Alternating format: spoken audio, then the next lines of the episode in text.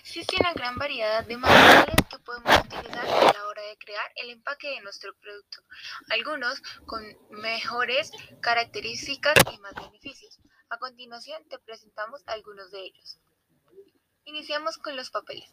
Están hechos a base de celulosa, la cual se obtiene de la pulpa de las fibras vegetales o del papel reciclado, también conocido como fibras secundarias.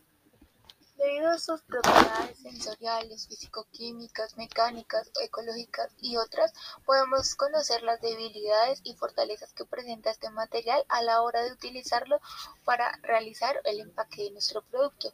Teniendo en cuenta el gramaje del material, también lo podemos clasificar de la siguiente forma. Con un peso de hasta 160 gramos se considera papel.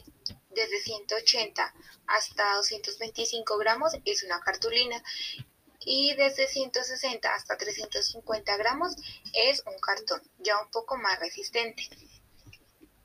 Gracias al desarrollo de este material se han creado diferentes variedades del mismo enfocados en diferentes usos. Por ejemplo, el papel craft tiene una gran resistencia y se emplea para la elaboración de sacos, cartolinas y cajas corrugadas. El papel pergamino o vegetal se caracteriza por su resistencia a la humedad. El papel glacín ofrece gran resistencia al paso de las grasas y aceites, y el papel encerado ofrece una gran protección a los líquidos y vapores. Otro de los usos que se les puede dar al papel para la fabricación de empaques es la elaboración de etiquetas. Estas suelen ser económicas y pueden tener diferentes acabados. También existen las bolsas y los sacos. Estos suelen resistir entre 5 y 10 kilogramos. Además, entre más capas tenga, puede tener una mayor resistencia. Gracias a que son de papel, tienen una alta calidad de impresión, pueden ser pegadas o cosidas, no son tan costosas y además es un envase liviano que cuando se encuentra vacío no ocupa mucho espacio dentro de nuestro almacén. Bueno, de acuerdo al gramaje de los papeles, continuaremos con la cartulina. Esta es un eh, variante del papel que se compone de varias capas donde están superpuestas y combinadas, lo que esto le brinda la rigidez característica. Este material permite imprimir es por ello que una de sus caras es esmaltada. Estas se clasifican en dos grupos que dependen de acuerdo a las fibras, que son fibras vírgenes y fibras recicladas. Estas se logran identificar de acuerdo a su color eh, del reverso. Existen varios tipos de cartulina. Por un lado encontramos la cartulina esmaltada con reverso de craft, eh, la fibra sólida, que es un material compacto, lo que le da una buena rigidez y estas eh, se utilizan en más que todo para estuches de joyería y para los productos eh, como los licores. Eh, y por último encontramos la alta resistencia a la humedad. Estos son materiales especiales para productos más que todo refrigerados o congelados. Generalmente tienen como una laminación con polietileno, lo que permite pues almacenar helados, mariscos, lácteos, etc. Un claro ejemplo de, cartulina están las cajas plegadizas. Estas permiten doblar y plegar para darle como una estructura y una forma deseada. Tienen un uso bastante amplio y son utilizadas como envase primario o bien como envase secundario.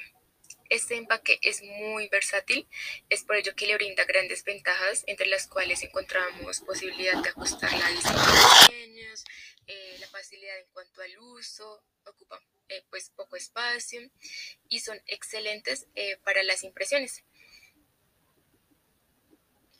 Bueno, para continuar encontramos el cartón corrugado. Esta es una combinación de lo que se conoce como liner, una lámina plana, y flauta, que es una lámina acanalada. Esta va adherida al liner mediante goma presión y calor. La flauta honda se conoce también como corrugado medio, lo que le da al cartón corrugado la propiedad de no deformarse.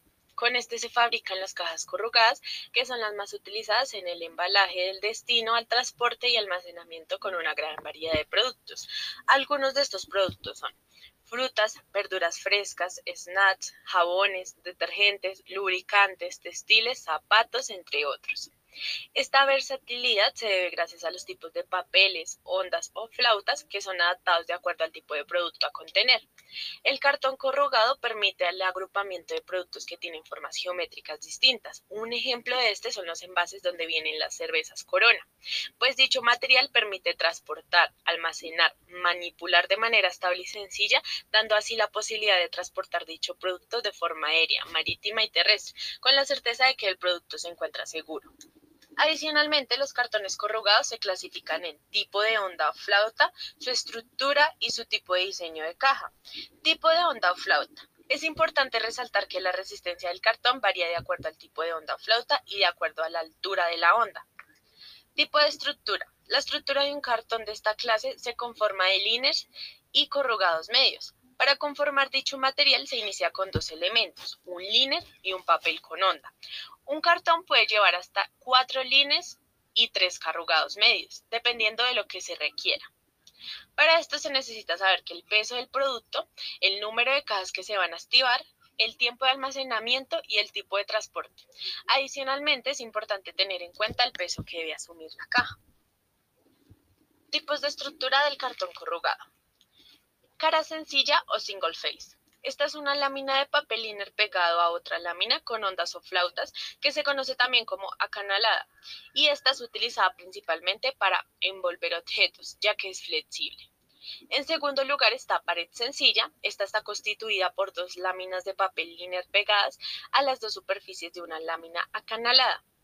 Esta es la más utilizada y con ella se fabrican la mayoría de las cajas corrugadas. Para continuar está la estructura doble pared, este es el resultado de tres liners, es decir, láminas de papel planas, más de dos láminas acanaladas pegadas en medio de las tres primeras. Este tipo de cartón es muy resistente y es utilizado para artículos pesados. Para finalizar está la estructura triple pared, este es el resultado de cuatro liners, más tres láminas acanaladas. Estas están pegadas en medio de cuatro primeras es un cartón sumamente resistente utilizado para artículos y tareas que involucran pesos extremos. Tercero, tipo de fabricación y diseño de las cajas corrugadas. Existen dos tipos de cajas corrugadas. Las cajas regulares, este es el tipo de caja más común en el mercado, es más económica y no tiene dificultad en los procesos de impresión. Y como segundo encontramos las cajas troqueladas.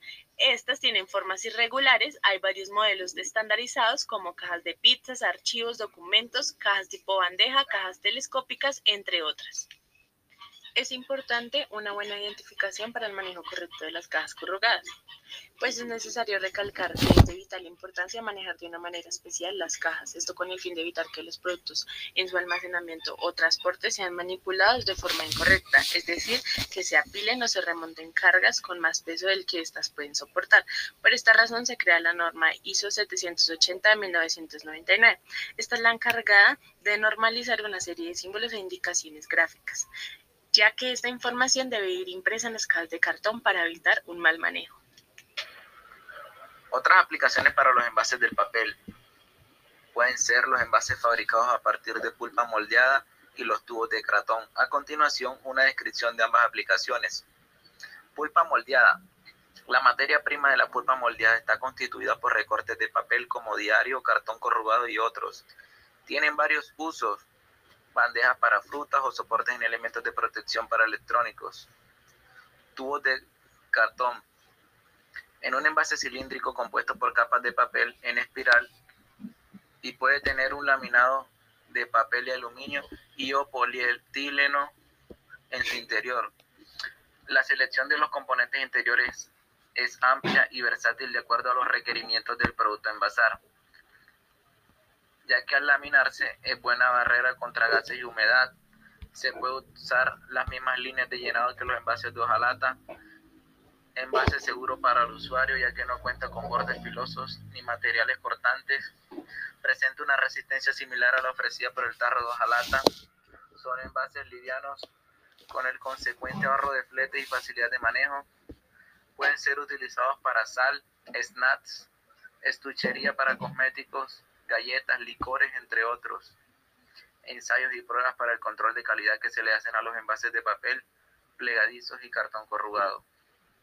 El proveedor debe entregar un certificado de calidad con los resultados de estos ensayos, como análisis dimensional, largo, ancho, alto. Es importante determinar en el caso de las cajas corrugadas si se trata de las dimensiones internas o externas, dirección de la fibra, opacidad, brillo, facilidad de impresión, resistencia a la compresión, resistencia al rasgado, resistencia a la fricción, resistencia al agua, resistencia a la luz, resistencia al impacto.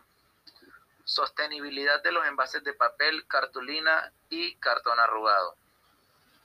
El sector de la celulosa y el papel formula su visión de la sustentabilidad como la contribución decidida del papel y las empresas que lo fabrican a la mejora de la calidad de vida y al desarrollo sustentable mediante la gestión forestal sostenible, procesos productivos limpios y el reciclado continuo de sus productos. Partiendo del concepto del ciclo del papel, el compromiso del sector papelero con la sostenibilidad se basa en cuatro ejes principales. Una gestión forestal sostenible, un proceso productivo eficiente y responsable, un liderazgo en la recuperación y reciclaje de materiales y la generación de riqueza y contribución a la calidad de vida. Reciclaje del papel, cartulinas y cartón corrugado. Reciclar papel es el proceso de recuperar papel ya utilizado para transformarlo en nuevos productos de papel. Existen dos categorías de papel que pueden utilizarse como materia prima para fabricar papel reciclado. Los desechos post proceso y los desechos post consumo. Los desechos post-proceso son trozos y recortes provenientes de la fabricación del papel, así como productos de papel, cartulino, cartón corrugado que han sido rechazados, por ejemplo, por defectos de calidad y no pueden comercializarse. Los desechos post-consumo son productos de papel que salieron al mercado, fueron manipulados y utilizados y el consumidor descarta como basura, por ejemplo, cajas de cartón, plegadizas, sacos de papel, etc. El proceso de reciclaje provoca la ruptura de la fibra y en cada ciclo de reciclado disminuye la calidad de la fibra obtenida y por ende la calidad del papel que se obtendrá de su uso como materia prima. Gracias, eso fue todo por este podcast.